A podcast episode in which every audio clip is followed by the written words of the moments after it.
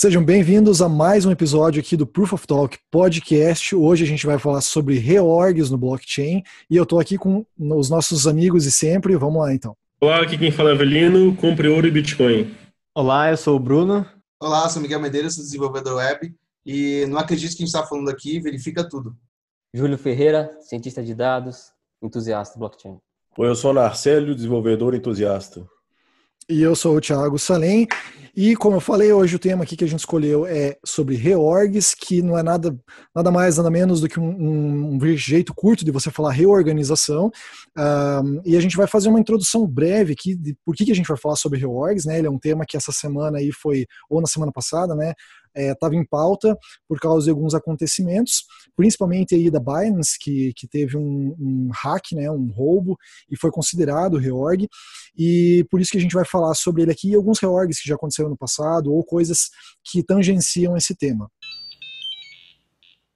Uh, bom, vamos explicar rapidamente o que é um reorg. Talvez para você que está assistindo aqui já saiba o que é um blockchain. Se você não sabe o que é um blockchain, tem o canal de todos esses nossos amigos aí que tem explicações sobre o que é blockchain, como funciona. É, tem gente explicando aí como criar uma criptomoeda do zero, tem outros que explicaram muitas coisas sobre blockchain. E hum, aqui o que a gente vai fazer? Vai fazer uma explicação básica de por que, que o, o que acontece, é, quando que acontece um reorg. Tá? Basicamente é o seguinte, vamos voltar à história do começo. O Satoshi Nakamoto ele estava tentando resolver um problema. Ele, na verdade, com o Bitcoin, ele resolveu um problema aí dos generais bizantinos. Tem um vídeo no meu canal, depois você pode olhar.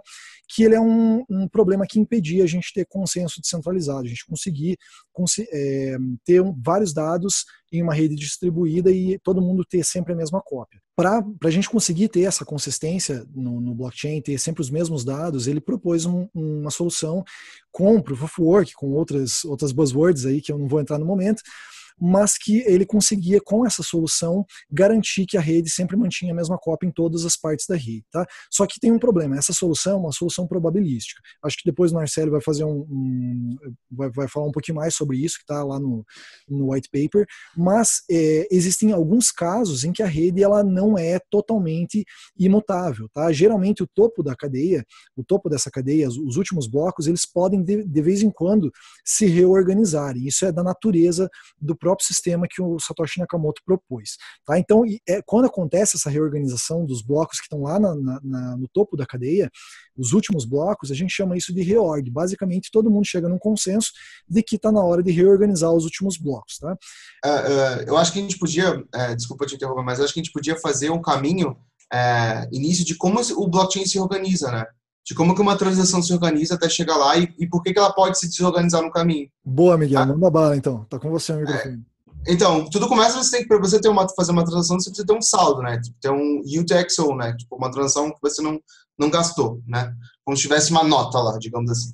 Então daí você vai, a primeira coisa que você vai fazer vai pegar o teu saldo que você tem lá de Bitcoin, né? Que você não gastou, pegar suas notas e assinar uma transação para alguém. Você quer passar uh, de, do A para o B.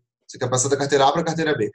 E aí você assina essa transação e você propaga para os nodes. Os nodes eles recebem tanto blocos quanto transações na rede. E essa transação vai chegar no node, esse node vai chegar, vai verificar, ah, essa transação já existe no blockchain? Não existe. Vai fazer várias verificações, já existe no blockchain? Não existe. Ah, então vamos botar, já existe na minha mempool? Não existe. Então vou colocar na minha mempool aqui, né? Vou botar todos as, nessa, nesse espaço de memória ali a tua transação, até chegar um bloco confirmando essa transação. Bom, e aí o minerador também está conectado com o full node, ele recebe essa transação enquanto ele faz o processo de mineração, acho que depois o Marcelo vai tocar mais nesse aspecto, mas ele faz o processo de mineração, gera um bloco com a tua transação nele, e aí ele propaga na rede esse bloco de novo. E aí a tua carteira vai receber esse bloco e vai falar assim, peraí, deixa eu ver se esse bloco tem, tem as transações na minha mempool aqui. Vai ver, ah, tá, tem a transação aqui na minha mempool. Então ele bota lá uma confirmação e aí bola para frente. Isso tudo ele faz o processo de para ter a, a organização das transações dentro do blockchain. Então, mas passa por esse processo de, de mineração, né? Que eu acho que área ia falar, né? É, e o que acontece é que a mineração ela acontece de forma descentralizada. Nem todo mundo está minerando o mesmo bloco. Tá? Isso é algo importante de saber. O, o pessoal não chega na, na, no consenso de qual vai ser o bloco próximo a ser minerado. Então, cada minerador vai pegar as transações e botar no seu bloco e minerar. O que acontece é que às vezes um mesmo bloco ele é minerado em partes diferentes do mundo, tá? Com hashes diferentes, porque não é o mesmo bloco exatamente que está sendo minerado. Tá? Dependendo da ordem das transações, quais transações estão, acontece aí é, o, acontece essa situação em que tem blocos diferentes que são o topo da cadeia no momento e acontece um fork temporário esperando pelo próximo bloco certo? Então, aí é o caso em que pode acontecer um determinado reorg, quando um, cada um da, da, da, rede vai pegar esse próximo bloco e vai começar a minerar o próximo bloco em cima dele. Só que se tem dois, o cara vai ter que escolher uma dessas duas cadeias tá, para começar a minerar o próximo. Então, esse é o ponto em que pode começar a acontecer um reorg. Porque se de repente começarem a minerar outra cadeia e a outra se estender mais, a rede vai chegar na conclusão que não, é a primeira cadeia ou a segunda que vai ter que ser seguida, tá? que tiver mais proof of work. E esse é o caso em que acontece um reorg. Pois é, o que nem o Thiago falou aí, de vez em quando isso acontece mesmo. É, o dois mineradores ah, descobrem, geram um bloco mais ou menos no mesmo tempo. Pode ser até com um ou dois minutos de diferença. E aí, por algum motivo, os outros mineradores é, continuam. Bom, a maioria vai escolher se vai continuar com o bloco A ou o bloco B. Se continuar com o bloco B, as nações que estavam no bloco A podem desaparecer. E esse tipo de, de reorganização, de reorg, é, se não me engano, chama bloco órfão. Né? Eu, a, o site Blockchain Info tem um, uma listinha que, ele, que eles fazem do, desses blocos órfãos que, a, que aconteceram no passado. Então, por exemplo, eu estou vendo aqui que 2018 teve, aconteceu seis vezes. Em 2017 acho que aconteceu até mais. Então, assim, de vez em, em 2019 aconteceu, acho que só, só em fevereiro uma vez. É, só em fevereiro. Então, assim, existe uma probabilidade de naturalmente esses blocos, é, blocos repetidos, digamos assim, blocos com mesma altura, serem gerados diferentes. Estou vendo aqui que o último bloco de 2019, fevereiro, por exemplo, tinha um deles tinha é, 3.172 transações e o que seguiu tinha uma transação a mais. Se tivesse acontecido o contrário, é, uma transação ter ficado de fora, é, para o usuário apareceria o seguinte: a minha transação foi para a blockchain, ela foi, foi confirmada, apareceu uma confirmação. Ah, então beleza, estou seguro. Aí de repente, depois de um tempo, volta para zero. Bloco, desaparece, a transação volta a ficar de, desconfirmada. E eu sei de um, caso, de um caso de um negociante P2P brasileiro que, que quase perdeu dinheiro com isso. Ele, ele fez. Acho que ele, ele, ele comprou um, um Bitcoin, uma coisa assim, né? Dezenas de milhares de reais. Ele esperou dar uma confirmação, confirmou. E aí aconteceu de, coincidentemente, é, a, a, aquele bloco foi orfanado, ele saiu da, da blockchain, a transação desapareceu, o cara que vendeu o Bitcoin para ele fez uma sacanagem, fez um gasto duplo, aproveitou e tirou aquele Bitcoin da, do endereço, criou outra transação para aquele Bitcoin, e aí ele te, o cara teve que ir atrás, né? E, e, se não me engano, ele era na América Latina, não era nem brasileiro, acho que era colombiano, não sei. Caramba. Ele teve que ir atrás do sujeito, falar, ô, oh, né, me ajuda aí, que não sei o quê. Aí eu não sei se o, na época o preço do Bitcoin estava caindo, o cara resolveu, ah, então toma aqui também. E isso, isso pode acontecer. Lá no, é, no, no, no, paper, o, o Satoshi até fala que isso aí, mesmo com um atacante com um determinado poder de processamento, ainda existe a probabilidade que, que cai exponencialmente dele conseguir fazer um ataque bem sucedido. Mas isso depende muito do poder do atacante. E mesmo assim, existe a probabilidade de aparecer blocos órfãos, existe a probabilidade da transação que já estava lá sair, existe a probabilidade do cara que tá que te fez o pagamento fazer um gasto duplo, né, de perceber que a transação saiu, que ele já recebeu a contraparte, de querer te sacanear, são todas as probabilidades. E existe também a probabilidade do cara que é dono da chave privada, de onde tinham, por exemplo, 7.050 bitcoins no caso da Binance, de provocar um reorg. Ele é dono da chave privada, saiu uma transação lá e falou: opa, não, isso aí não foi eu que fiz, não. É, fui roubado.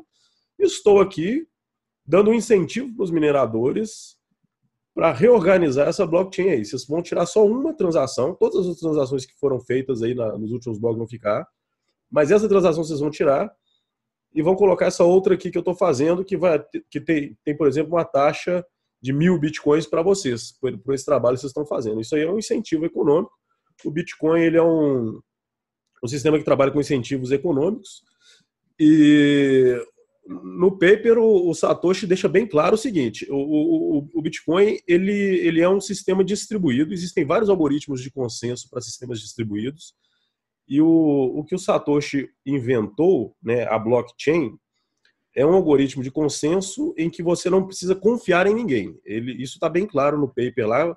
Ele quis eliminar intermediários de confiança, terceiras, terceiras partes de confiança. Isso significa que toda a rede é P2P, todos os pontos da rede, todos os nós da rede têm a mesma hierarquia. Ninguém é mais importante do que ninguém.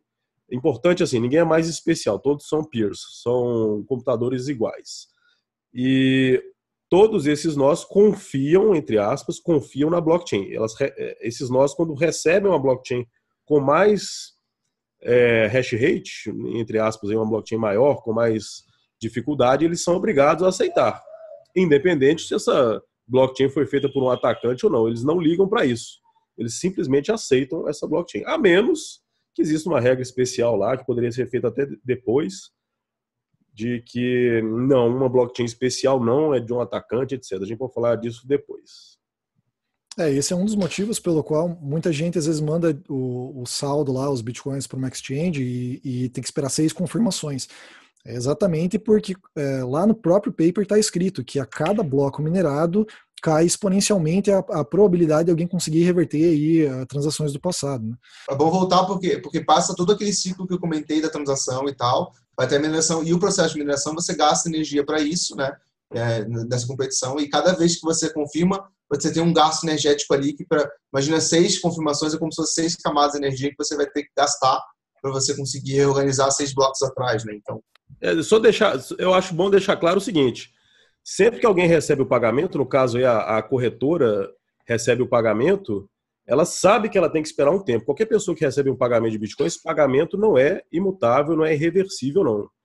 É, existe uma probabilidade, que nem eu mostrei aqui, de que esse pagamento, esse recebimento desapareça.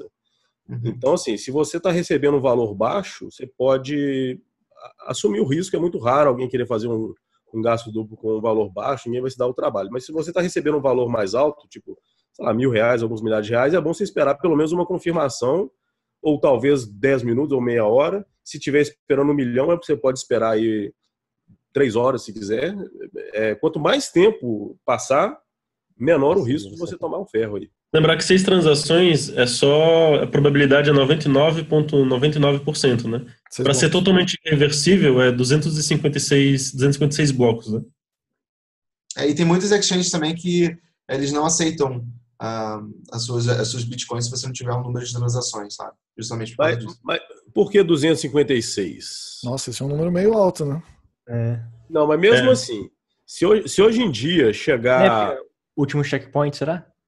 Pois é, não, não é não. O último checkpoint ah, foi 2014, feito em 2014. Isso aí é o seguinte: no, no código, é, no, no, no, passado, no passado os desenvolvedores colocavam checkpoints, botavam o hash de um bloco de, é, específico e na, nas regras do sistema. É, o sistema ele tem as regras e tem os dados. A blockchain são os dados, o sistema são as regras. Nas regras tem alguns checkpoints.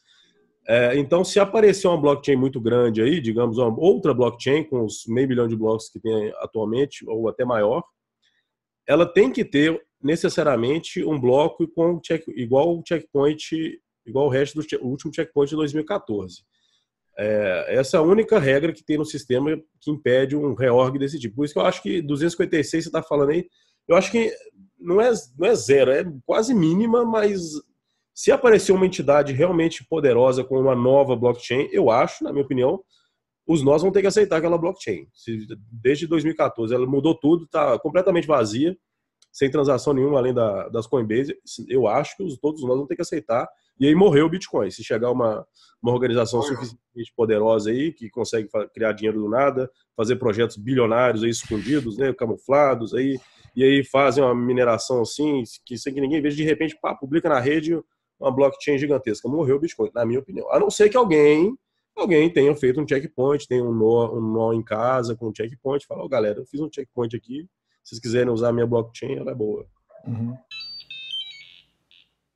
Uma coisa que eu acho interessante que tem um site, não me lembro o nome agora, mas ele compara essa questão do, das confirmações em, em criptos diferentes. É, seis confirmações no Ethereum, obviamente que não é igual seis confirmações é, no Bitcoin em questão de segurança, se você fizer uma, uma comparação de segurança, né? Por, por, conta do hash rate, né? E se você vê os números, é tipo bem absurdo. Vamos dizer assim, três confirmações no Bitcoin, para ter uma segurança igual, seria mil confirmações na Ethereum, por exemplo. É bem interessante esse dado. É How Many Confs, né? O nome desse. How many confs, é. É, é. é. interessante que todo mundo reclama dos 10 minutos do Bitcoin, mas se você for pegar proporcionalmente, ele é o que, é, em questão de segurança da transação, é o que consegue confirmar com maior confiabilidade em 10 minutos, né? Sim. É, isso, isso é muito interessante. É, o Ethereum é seis vezes mais lerdo que o Bitcoin com, com relação a esse dado que eu, eu falei agora. É, a gente deixa nos links aí depois o site How Many Confs.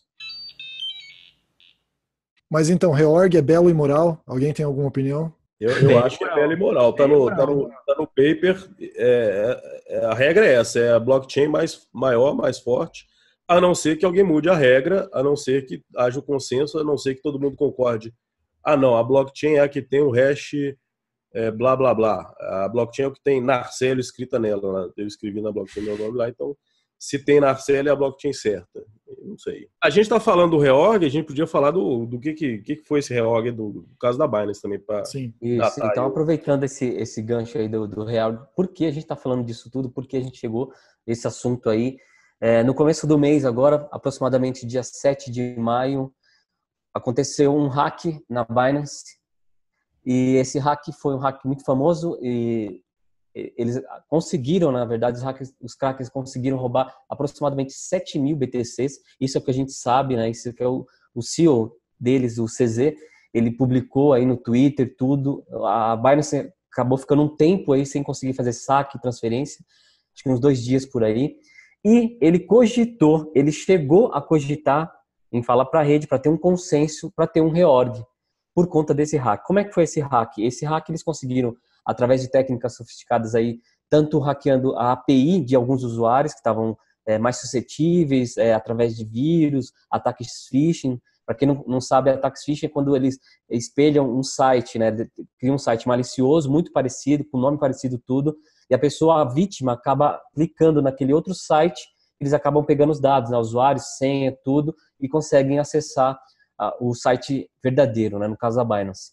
Então, o, o CZ acabou é, cogitando isso aí, causou um certo burburinho aí na comunidade e a gente está discutindo um pouquinho disso aí, o que, que a gente acha, como é que funciona, se dá para fazer, se não dá, estão vindo a parte técnica aí, e a gente vai explicar um pouquinho melhor aí é, sobre o, o, ataque. Infelizmente, eles tiveram que cobrir, né? A, a Binance, o CZ falou que tem, eles têm um fundo justamente para esse tipo de coisa, né? Eles já estão uma quantidade grande ali de, de dólares, milhares de dólares. É bilionário, ele tá nem Fe, isso. Felizmente foram eles que tiveram que cobrir, não eu. Ainda bem, então eles tiveram que cobrir e não a gente, né? Não quem tinha lá os BTCs lá e acabou sendo lesado por conta desse, desse, desse ataque hacker aí. É, o que eu não entendi é tá se, alguém, se alguém é, só sugeriu ou mencionou a possibilidade de um reorg e o CZ ele estava falando que foi, foi levantada a hipótese, ou se realmente ele considerou a hipótese, porque já e... tinham passado muitos blocos desde. Pelo, até onde eu li, foi ele que falou. Não, eu acho que não. Eu, eu vi ele se defendendo. Não, eu também. Ele, uhum. ele, ele, se defendendo no Twitter e falou: eu nem sabia que isso era possível, alguém sugeriu.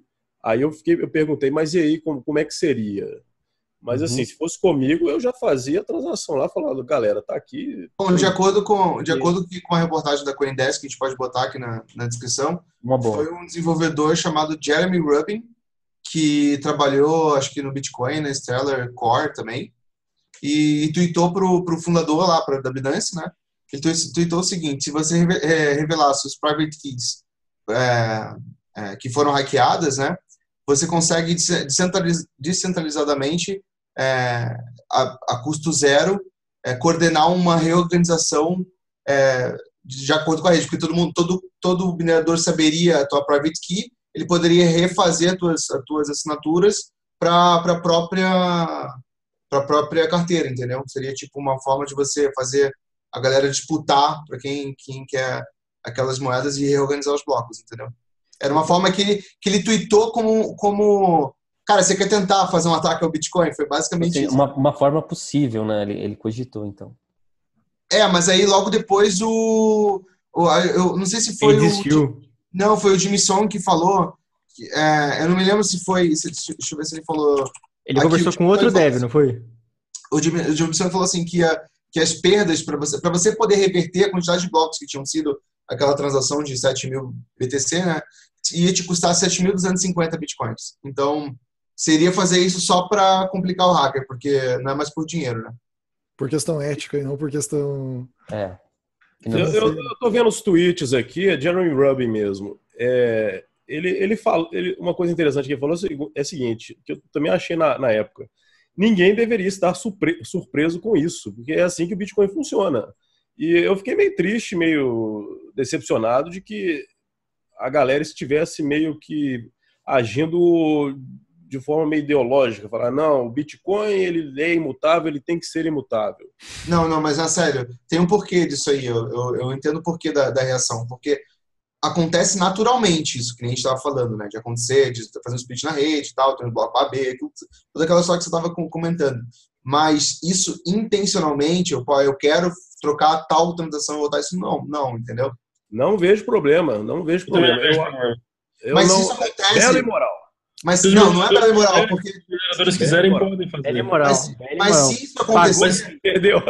Dinheiro Tem- não tem uma democracia. Perdeu. Perdeu. Tem uma solução melhor, que é simplesmente os mineradores não aprovarem nenhuma transação que, que veio daqueles endereços. Eles colocam aqueles endereços como se fosse tainted, e Você aí... imagina, mas você imagina o valor de uma rede onde o minerador fica minerando, ele tem a maior hash power que todo mundo, e ele fica minerando blocos órfãos, assim. Só ele ganha Bitcoin. Blocos órfãos, só ele ganha Bitcoin. Não, não aí, imagina qual que é o valor.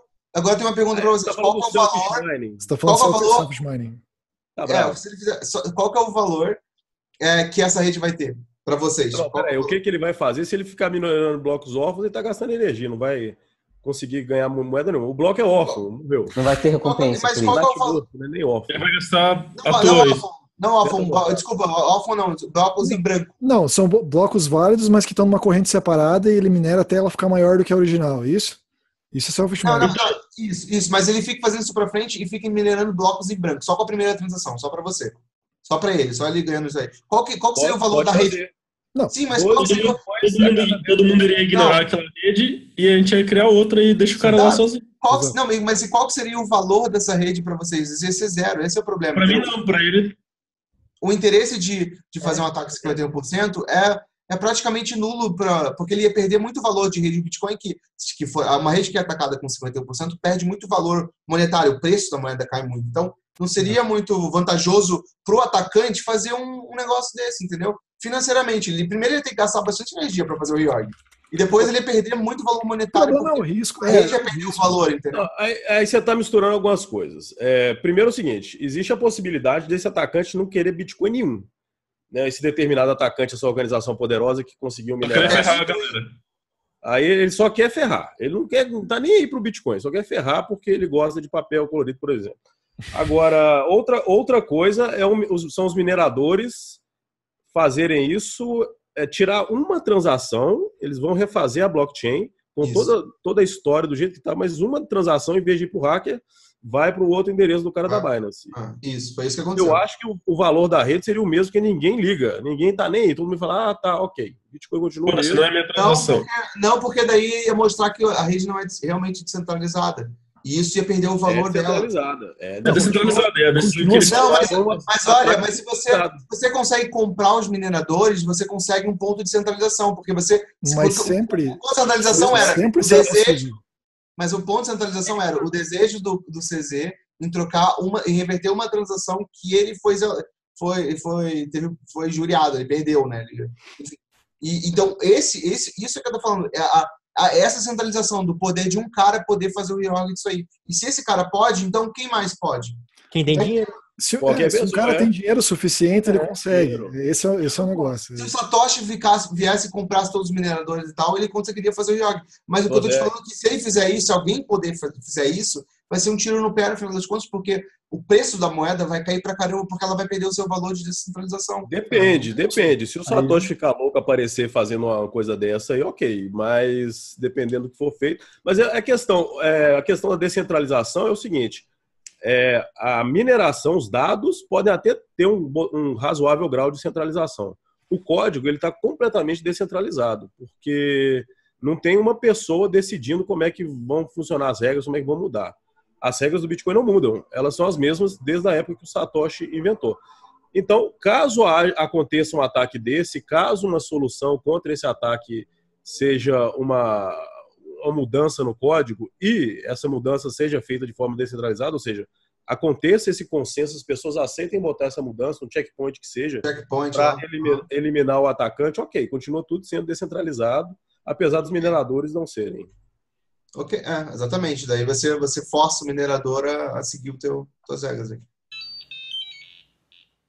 Marcelo, você que está mais tempo aí na comunidade, não teve um caso de um, um cara que, um site que recebia dinheiro de pedofilia e os mineradores não aceitaram fazer as transações da, daquele endereço? Teve um caso assim, não teve? Não tô, não tô lembrado, não. Botaram... É, a própria rede, parece que a própria rede entrou em consenso de não aceitar nenhuma transação vinda daquele endereço. Aconteceu uma coisa não, assim. Não o lembro problema, disso. O grande problema disso aí é de tipo assim, todos se, se todos os mineradores conseguem entrar num consenso para começar a bloquear, o negócio fica louco, sabe? Então, é, eu, eu lembro que há muito tempo o, o Luke Jr., ele até na implementação dele, se não me engano, ele colocou alguns alguns, endere alguns endereços ou IPs de, de nodos, não sei o que, que ele não, não curtia porque ele é mais fundamentalista, é cristão fundamentalista e é contra jogo, uma coisa assim. Aí ele falou: não, esse Satoshi Dice no meu, na minha implementação tá proibida, não sei. Acho que teve uma coisa dessa na época, o povo xingou ele, falou: não, Bitcoin é livre, todo mundo do jeito que, que, quiser. Hoje em dia a gente tem até acho que dois endereços que o Tesouro Americano colocou na lista negra lá, que são de terroristas, e não, se você mandar é, Bitcoin para lá, você, você vai, vai entrar em alguma lista. Qual que é o endereço aí? Depois te passo. Tá na descrição, tá na descrição. eu não sei, eu não sei, não tenho a mínima ideia. Eu ouvi falar, pode ser.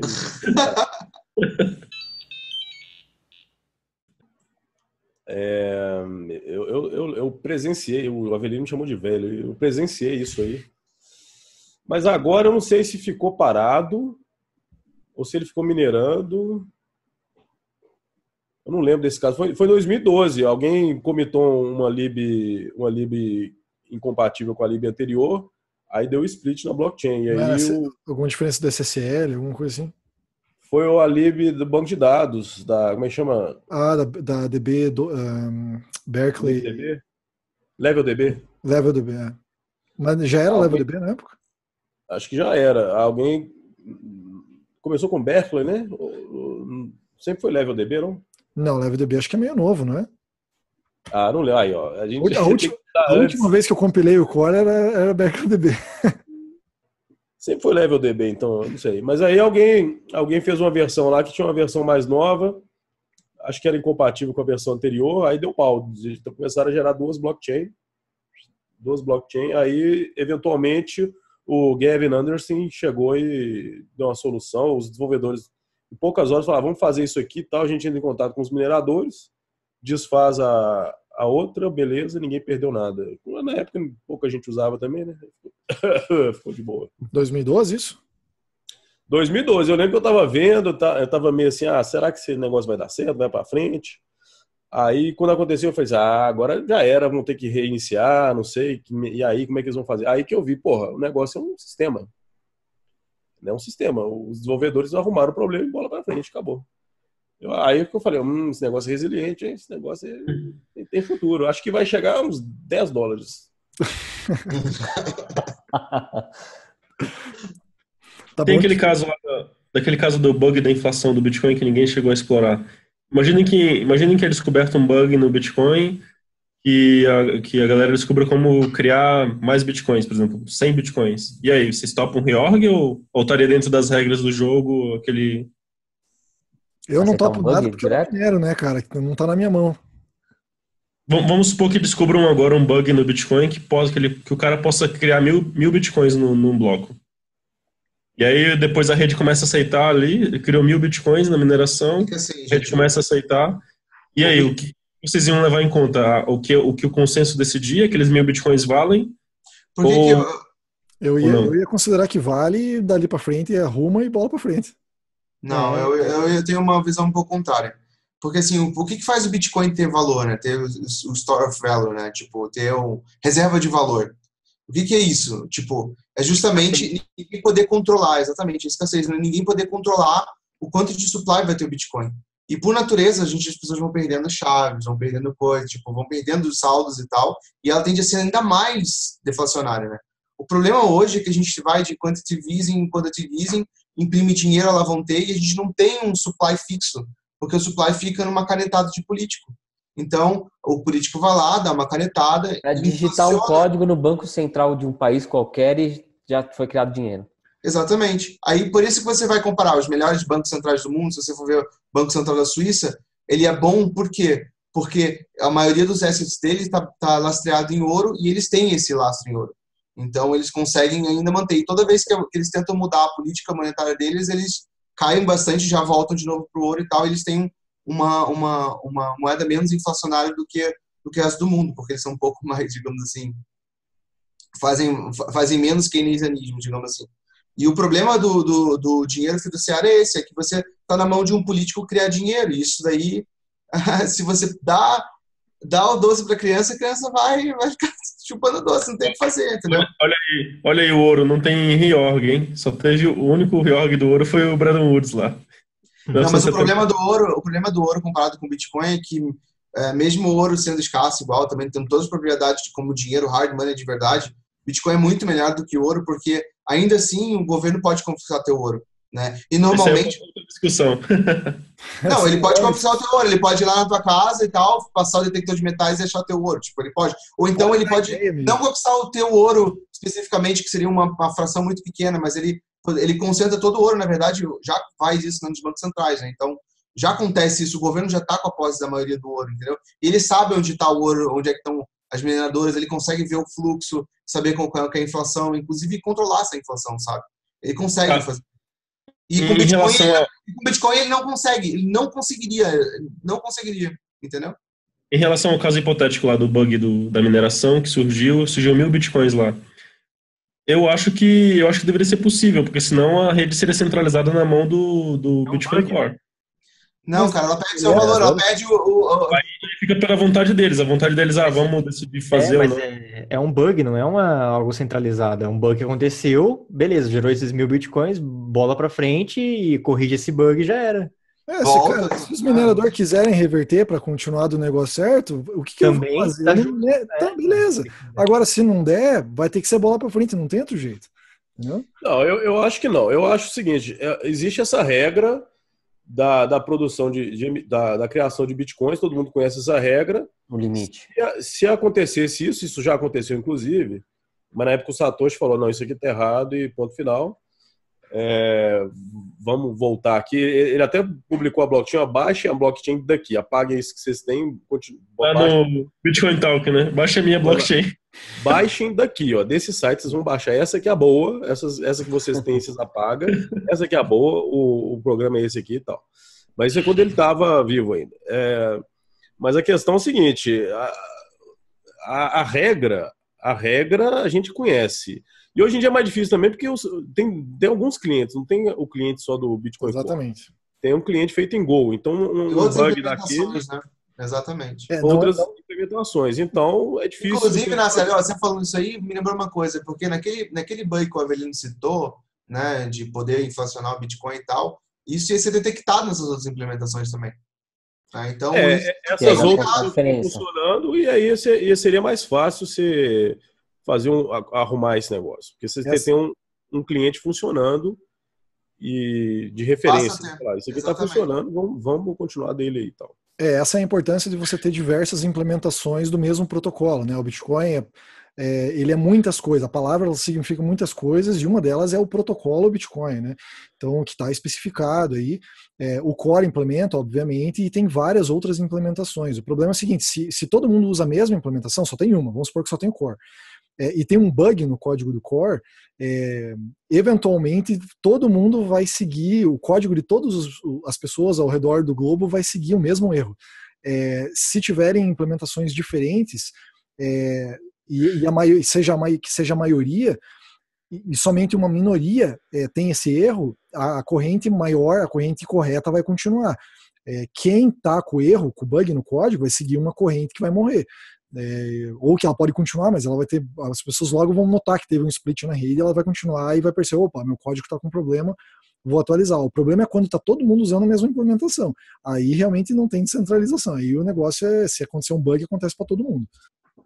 Isso é uma coisa que, é, que acontece, por exemplo, como o Ethereum ele funciona de uma forma diferente é, e tem algumas implementações, eles meio que controlam, quando vão fazer um hard fork, eles têm vários testes em todos os, os clientes para garantir que quando tiver uma atualização, que eles chamam de atualização, né, mas é um hard fork, que todos eles vão continuar na mesma, na mesma cadeia e não vai ter um split se tiver uma diferença num opcode sequer lá dentro da, da EVM, as, já começa a acontecer um split doido e as, uh, as implementações começam a seguir cadeias diferentes. Então, nesse último que teve, eles tiveram que fazer vários testes até, até chegar na conclusão: não, beleza, todos os clientes é, que, que, implementam a EVM estão seguindo o mesmo, vão, vão, a partir de determinado bloco seguir o mesmo conjunto de regras para que a gente não faça um split na rede. E um assunto interessante também que o, foi até sugerido pelo Avelino é com relação ao caso que teve na da, da BitGrail, né? Que houve o, o, hack lá de Nanos, e aí o caso seria diferente, né? Por ser Proof of Stake, não Proof of Work, né? Ele, o Bomber, que é o dono da exchange, chegou a, a pedir para os desenvolvedores da Nano para fazer no caso, não seria uma, um rework, né, por ser Proof of Stake, né, seria um hard fork é, para solucionar esse caso, né, para meio que eliminar essas moedas do sistema. E a resposta que, que os devs deram na, na época era, primeiro, que isso não é possível, porque você precisa ter o consenso de toda a rede para isso acontecer, não é possível assim, não dependia deles, né, é, dependia do consenso geral da rede. E segundo, porque isso seria, seria imoral. É, só que um ponto interessante também é que mesmo se acontecesse, é, mesmo se, sei lá, se, se, a justiça, por exemplo, vamos supor que, que a justiça lá italiana obrigasse realmente a fazer uma, uma outra moeda lá, sei lá, Nano 2.0, é, retirando esses, aquela transação do, do hack e, sei lá, devolvendo as moedas para cada um. O que de, quem diria, quem falaria que essa Nano 2.0 tem valor? Então, mesmo se o pessoal obrigasse, isso foi até uma. virou até comédia, né? Mesmo se algum governante obrigasse a fazer isso, beleza, vamos fazer. Agora, quem disse que esse 2.0 aí vai ter valor? Quem disse que todo mundo vai abandonar e seguir o, a cadeia normal mesmo? É, esse então, é o problema de você ter um líder, né? No Ethereum, quando aconteceu aquele hard fork da Ethereum Classic com o Ethereum, agora tipo, foi por causa disso, né? Foi por causa que existia um líder ali. Né? Porque Sim. se não existisse o líder, as moedas do DAO jamais iam, iam, iam ter feito um hard fork naquele momento. É, existe a, a chain da Foundation, né? O, da, o chain que eles chamam que é a chain da Ethereum Foundation, né? É, Ethereum Foundation, né? Então, enquanto existe um líder, claro, enquanto é. existe um líder, é, uma, uma personalidade à frente, ela é, assim como o Satoshi até certo ponto, ele meio que, que ditava no começo lá o que, que é. o projeto, isso. É a melhor coisa, a gente Concordo. até falou isso em outras oportunidades, mas a melhor coisa que aconteceu com o Bitcoin foi o Satoshi desaparecer. Aí o Satoshi embora, exatamente. É, é. Agora, agora, a galera realmente briga com unhas e dentes para manter o consenso e do, do jeito que estava e ah. acabou, né? E vocês acham que se o Satoshi voltasse, ele conseguiria mexer no consenso se ele quisesse? Aí, aí, que tá. É que nem o, o, caso da Nano, eu, eu conheço pouco, né? Mas imagino que se eles querem mudar alguma coisa no protocolo, o, imagino que eles, os desenvolvedores, assim como o Vitalik, têm poder político. Né? Eles propõem uma, uma, mudança, a galera aceita, porque eles são desenvolvedores, eles entendem o negócio, pouca gente vai querer é, discutir com eles. Que nem o caso do, do DAO, do, do Ethereum Classic. Ethereum. Porque, assim, teve uma galera que não quis. A galera falou, não, de jeito nenhum, nós não vamos fazer isso, nós não vamos participar dessa rede. Aí eles migraram de rede.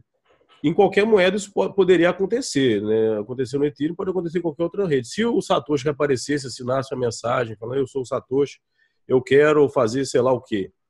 Ele vai ter um poder político, mas mesmo assim a rede vai ficar com esse dilema. Nós vamos seguir o Satoshi? Será que ele não está doido? Será que, será que é bom? Vai ter uma discussão. O poder político dele poderia ser muito forte. Ele poderia Influente. conseguir fazer. É, muito, ele seria muito influente, mas talvez ele não conseguisse fazer as loucuras que ele quiser. Por exemplo, se chegar e falar, eu quero o bloco de um terabyte. Talvez a maioria da rede chegue e fale, não, não vai rolar, não. Talvez uma 10% de seguidores dele chegue, não, São Satoshi mandou, a gente faz. Talvez o resto da rede chegue e fale, ah, não, acho, acho melhor Eu não, acho que ele não teria tanta influência assim hoje. Mas, ô, Marcelo, sabe por que que eu acho que, isso- que ele não teria tanta influência? Ele teria até um certo momento, que é o seguinte, como você não consegue inflacionar o, o, o Bitcoin, ah, ele, teria, ele poderia até exercer o poder econômico dele, né? Gastar todos os Bitcoins dele e tal, mas ele só poderia fazer isso uma vez. Porque no momento que ele gastou tudo, ele não ia ter como, como recuperar de novo. Ou ser amiguinho do rei, imprime mais dinheiro para mim aí, por favor, que acabou meu dinheiro. Ele não ia conseguir fazer isso. E aí realmente ia ter uma. uma não ia ter um, um não ia ter uma centralização do dinheiro, assim, sabe? Só ia ter uma centralização realmente em quem produz valor e merece aquele dinheiro, né? E não. Não, mas e daí que Satoshi apareceu e vendeu? Primeiro que eu nem sei se ele tem realmente aqueles um milhão de Não bitcoins. deve ter, né? Tem uma discussão- tem uma 186 discussão- mil, é uma coisa assim. Não, tem uma discussão a respeito disso. Tem gente que fala que não é não, tem gente que fala que é e tal. Mas assim, digamos que ele tem um milhão, ah, é, ó, Satoshi apareceu, vai dompar as moedas. Vai ter gente que vai comprar Não, não, e depois que ele dompou. Então, exatamente, depois que ele Então, né? Não, ele vai vender, vai forçar o valor, todo mundo vai começar, vai ca- cair, só que vai acabar. Uma vez que acabou, depois o pessoal vai retomar. Então, sabendo da limitação, sabendo que tem, que no fim dá, vai chegar a 21 milhões, acabou, então a procura vai continuar. Para mim, do, do mesmo modo que hoje está nessa tendência de alta, a gente está crescendo, no começo do ano para cá saiu de 4 para 8, com as 9k agora, é, e isso, essa procura vai ser natural, independente se ele vender ou não. Essa é a minha opinião, entendeu? Mas ele não vai eu despejar que- no book, não. Ele vai fazer uma Não, não. É que nem você falou, ah, bateu a loucura dele, cinco minutos, eu vou vender essa porra toda, entendeu? Vou, vou vazar. Que nem eu te- tem uns, líderes aí de, de alguns projetos aí, Vai na alta no ciclo. venderam, des- despejaram tudo e saíram fora. Mas enfim, é, para mim vai voltar, cara. Eu, eu não vejo isso como um fator limitante. Vai voltar justamente porque ninguém controla o supply do Bitcoin. E ele é escasso por natureza, entendeu? Todo é mundo- por isso que Não, volta. não é ninguém. Todo mundo controla o supply do Bitcoin. É, é, os nodes, o algoritmo que você. A gente, a gente, a gente a lei que você concorda a seguir, na verdade, né? A lei que você concorda a seguir. Né? Se todo mundo concordar igual, beleza, aí dá certo. A gente Eu teve uma também. discussão essa semana, eu e o Miguel aí, é, sobre que todo mundo fala que o supply do Bitcoin é limitado matematicamente, o que é uma mentira, né? Ele é limitado por consenso. Se todo mundo chegar no consenso que é para aumentar, vai aumentar. Então, é, eu, eu- geralmente eu paro e penso assim, ou a galera é, tá achando que existe um cálculo que é feito, ou eles estão falando do if, que tem um if no código lá, se, se esse é o, é o, o limite matemático, é um if que está dentro do código. A gente, a gente é protegido por um if. A gente é protegido por um if. Se todo mundo executar o mesmo if, está todo mundo seguro. Mas o, conse- o, o, o que manda no supply do Bitcoin é o consenso. Se todo mundo chegar no final das contas e falar assim, galera, o negócio é keynesianismo. Vamos, vamos imprimir a rodo aí. Ma- mais Cara, 21 milhões Não para tem que fazer. Não tem o que fazer. Se todo mundo chegar na conclusão, o Bitcoin não tem limite. Essa é O problema, Thiago, é que ninguém, to- todo mundo, não, não, não, não- pra você mudar, você tem que convencer todo mundo a mudar. concordo. É, Pra Probabilidade você mudar agora, você É tem que convencer difícil. todo mundo a mudar. Mas Aí você- você- É. Se você convencer todo mundo, cara, você merece. O problema, na verdade, o problema, é, o problema é que tem algumas frases que as pessoas repetem, repetem, repetem. Eu entendo, tipo assim, que, que você fala é matematicamente garantido, beleza.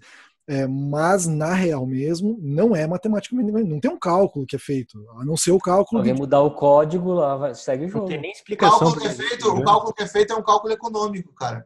Porque você aumentar vai ser muito ruim para você. Mas isso não é Então, garantido matematicamente, é garantido por consenso. Ah, Se, sim, se houver consenso de, de imprimir mais, que nem tem no Dogecoin, de ser Se tirar, inflacionário, tirar o if, fodeu. cara, se tirar o IF já era, entendeu?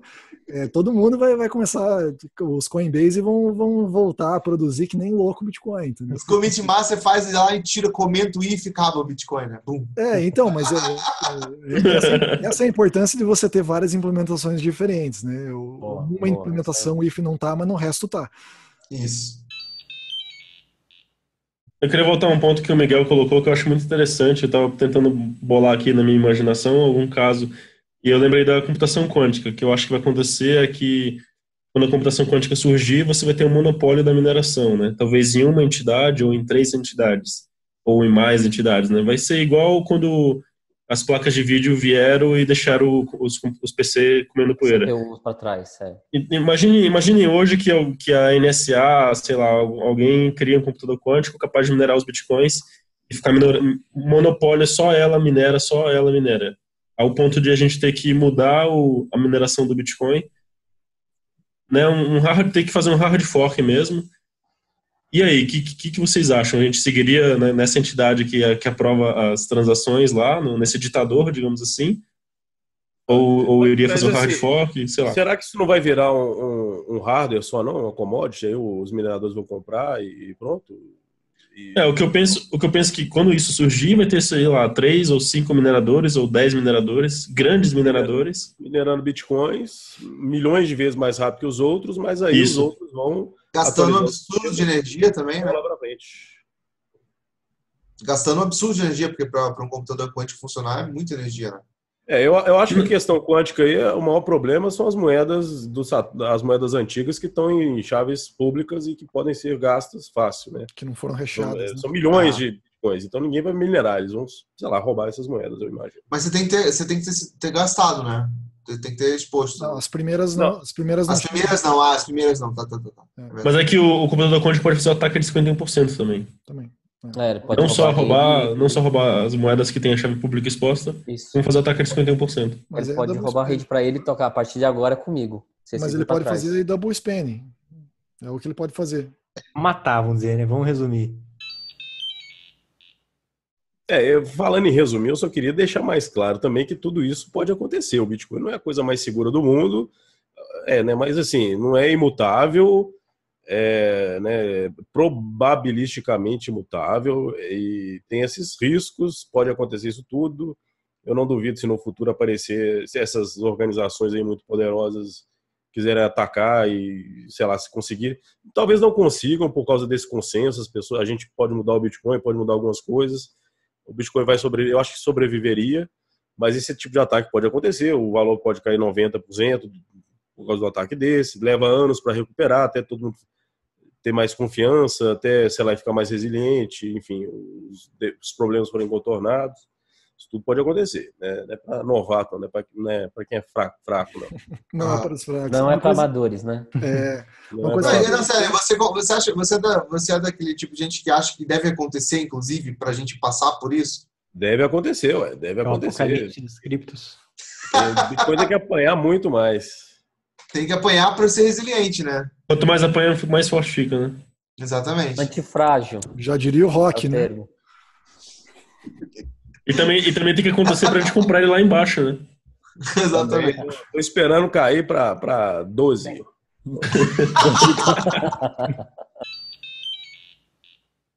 É uma coisa que é interessante que a gente falou várias vezes sobre, é, sobre como a solução que foi dada pelo Satoshi é uma solução probabilística para imutabilidade. Né?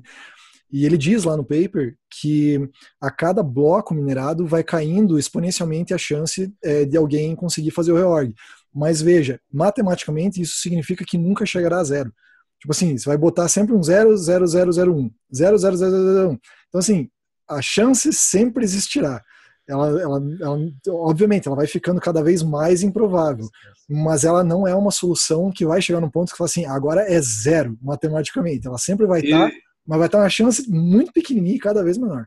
E pela lei de Murphy, isso significa que vai acontecer, né? Vai acontecer, sem dúvida nenhuma.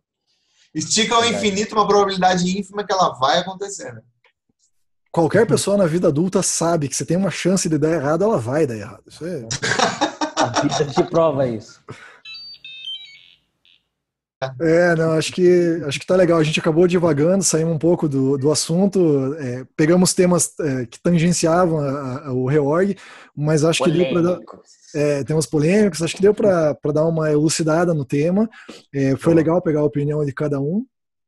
E vocês têm mais alguma coisa para complementar ou podemos fechar o episódio? Não, eu acho que só para avisar que tem, tem o site, né? Se você quiser entrar, né? proofoftalk.com.br e tem, tem também nesse post tem a descrição de tudo que a gente falou. Se você quiser, comenta aqui também, né? Deixa like, se inscreve no canal se Deixa estiver um vendo. like, se inscreve aqui. Um tapa Se na inscreve no canal de todo mundo. Se quiser ver, clica no, no- nos participantes lá e vê quem tá lá e se inscreve em tudo. Só queria deixar clara a minha opinião aqui, senão vão de- deturpar o que eu disse depois. Se eu for minerador e tiver esse bug dos mil bitcoins, aí eu quero que valha. Entendeu? Os mil bitcoins, todo mundo aceite. Se não, eu não quero. Ai, que desgraçado. Vai fazer o dump em todo mundo. O que é a ética perto da grana, né? É tá falando. É isso aí. É isso aí. Pô, Acho que podemos fechar já o episódio. Acabou, né? Acabou, né? Acabou. Você resumiu muito bem o que, que aconteceria num cenário em que você tem muito dinheiro envolvido. Beleza. Isso, isso aí, galera. Muito obrigado aí pela, pela participação de todos. E a gente se vê então no próximo episódio do Proof of Talk. Um abraço. Valeu, Valeu, abraço. Valeu, abração.